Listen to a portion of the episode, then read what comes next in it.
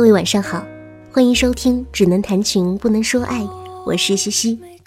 喜欢这档节目的朋友，欢迎您点击屏幕上方的订阅按钮订阅本节目，同时也欢迎您关注我的微博，在微博上搜索“嬉闹西西”，添加关注就可以跟我及时的互动交流啦。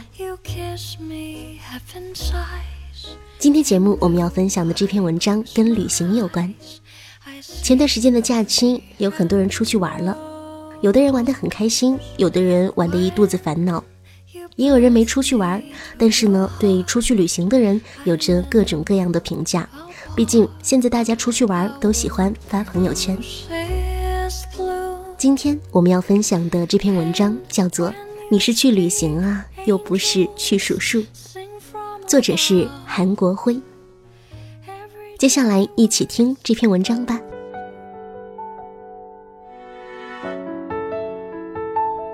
前两天，一个朋友问我，在旅行中你最讨厌什么样的态度，或者有没有什么你不喜欢的想法？他这一问，我的话匣子就打开了。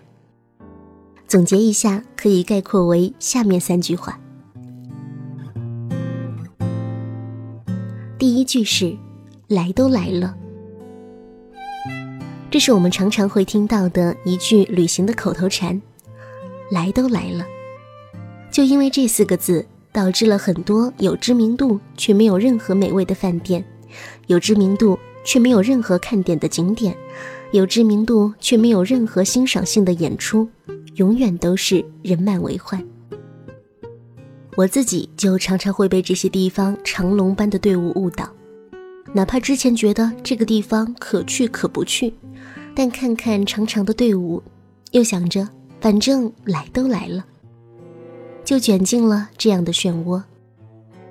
吃完、看完、欣赏完，后悔不已的时候，回想起刚才的长队，就会想：这些排队的人都是怎么想的？答案很简单，每个人都一样，来都来了，来都来了，综合着无奈和侥幸。无奈是因为我们可惜之前已经花掉的时间和精力，想着如果最后没有做完这个动作，前面的努力都白费了。侥幸是因为我们还会在内心存有那么一点希望，万一事实并不像自己预想的那么差呢？但结果总是令人失望的。不信你可以问问自己。在来都来了之后，你通常是真的瞎猫碰上了死耗子，还是赔了夫人又折兵呢？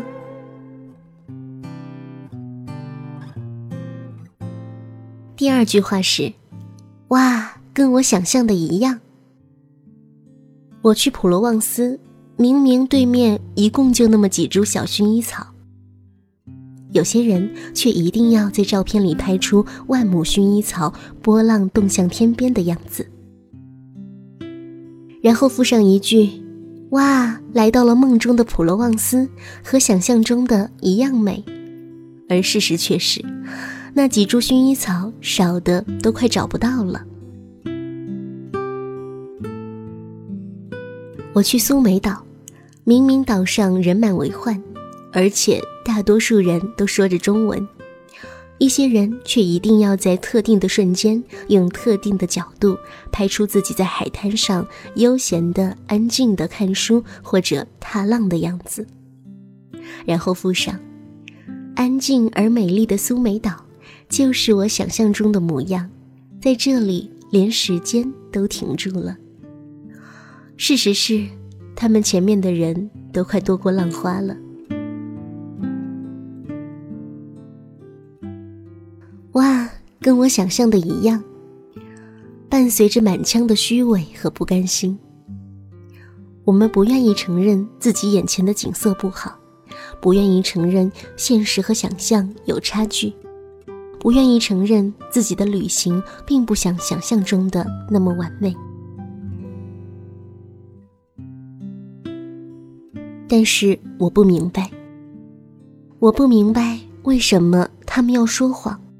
明明眼前就是另一番景象，可在他们的照片中，一切都是完美的，和梦中一致的，没有缺憾的。我同样不明白，这样的照片和配文，到底是他们在骗别人，还是在骗自己？我更不明白，他们的旅行是为了让自己愉悦，还是为了让别人看到照片？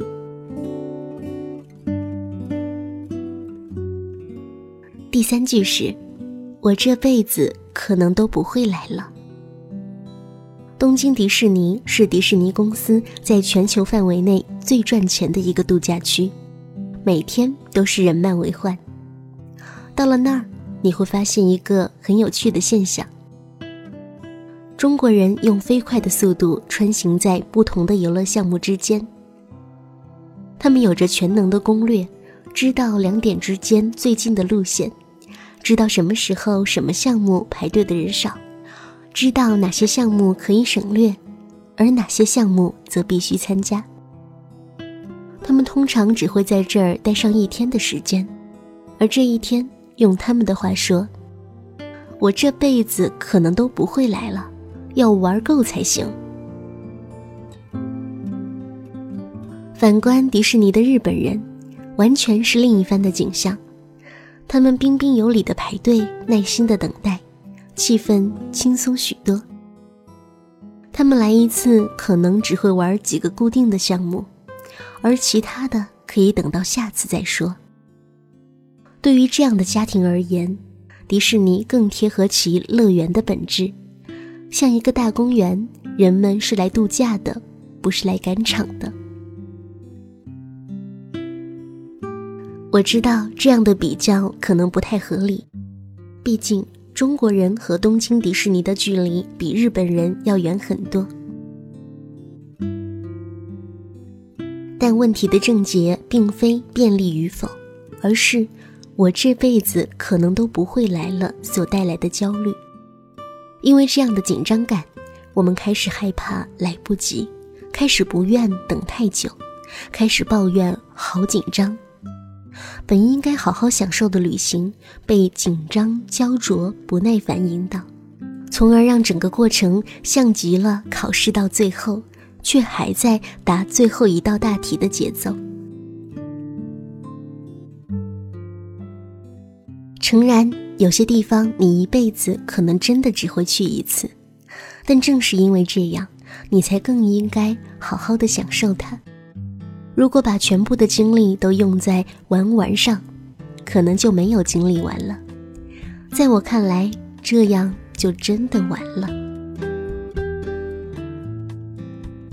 旅行可以概括为，在一段固定的时间里遇到的人、发生的事和看过的景。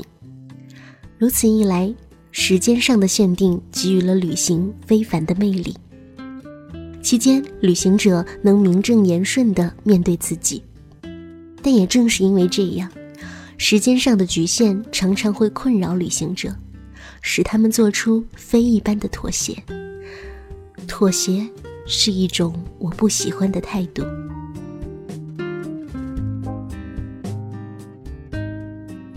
来都来了，哇，跟我想象的一样，我这辈子可能都不会来了。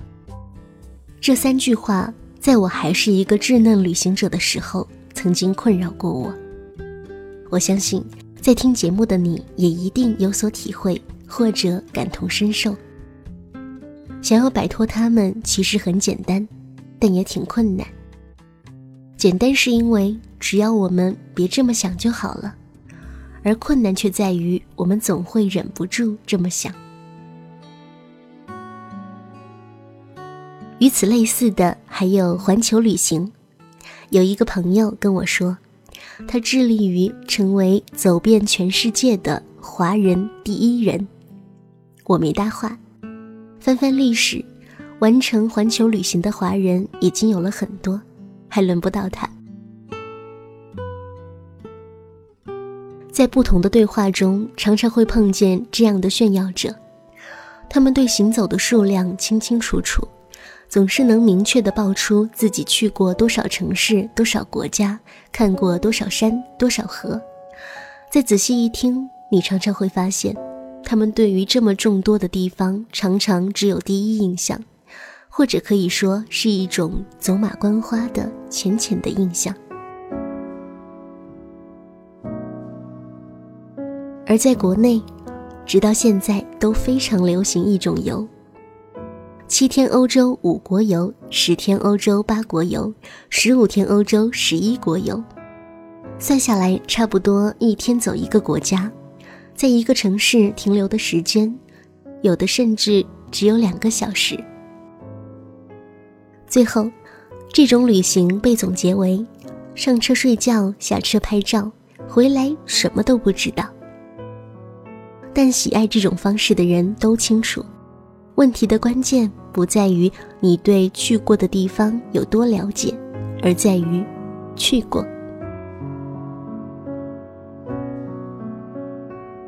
这种只想着去过，却不想当时发生了什么故事，当地人如何生活，那个地方的文化是什么的旅行者，更像是数数的。当然，我是不反对尝鲜的。这个世界上值得去的地方很多，可能一辈子都去不完。我反对的不是对于第一次的探索。而是一种为了凑数的重数量轻质量，是一种为了炫耀的求多求全不求深，是一种带有功利主义的数数。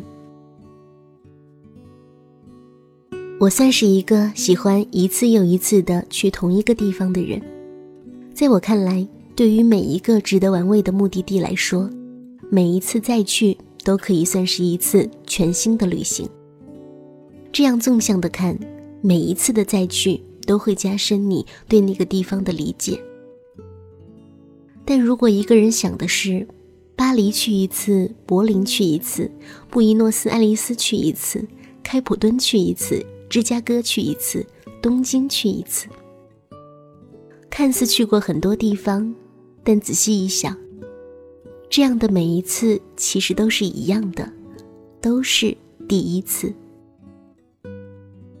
这样的第一次，常常是在攻略的指导下完成，完全没有任何过往的经历做导航，只是充满了因为未知而造成新鲜感的浅游浮观。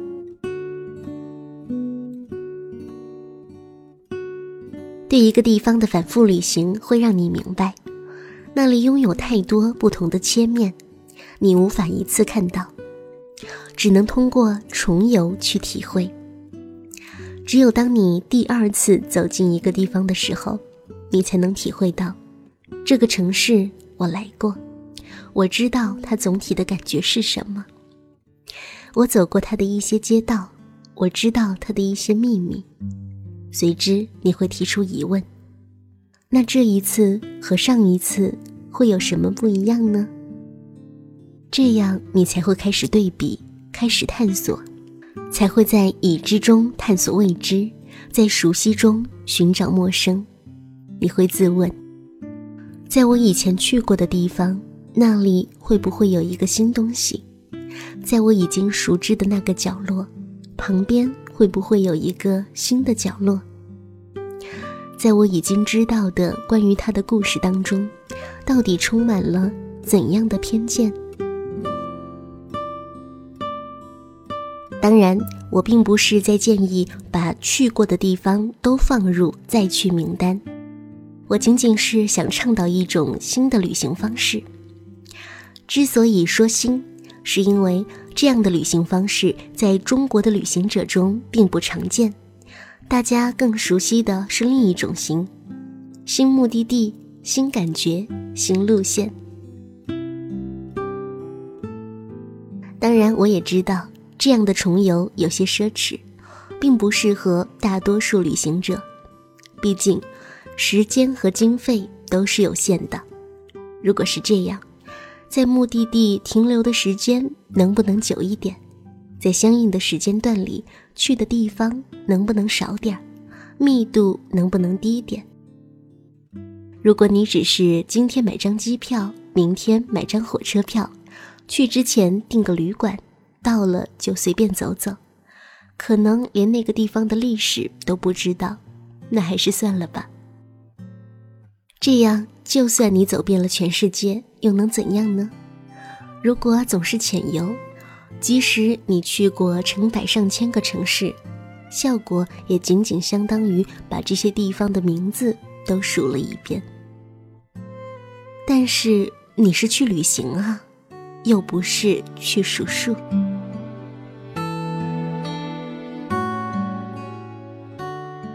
这篇关于旅行的文章就是这样，不知道你喜欢哪种旅行方式呢？我是西西，我们下期再会，晚安。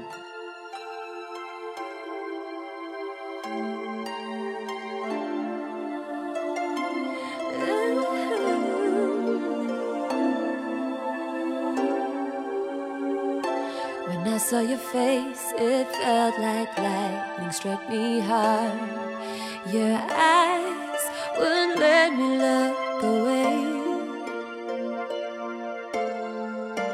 It seemed like everything all around us stopped, standing alone under the sky. Some kind of fairy tale happened on that night. I can't remember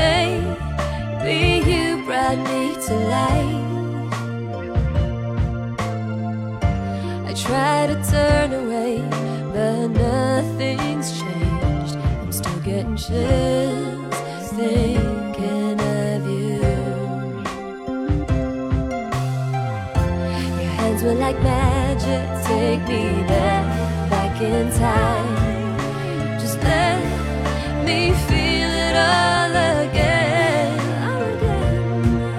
Cause I haven't been the same. How much longer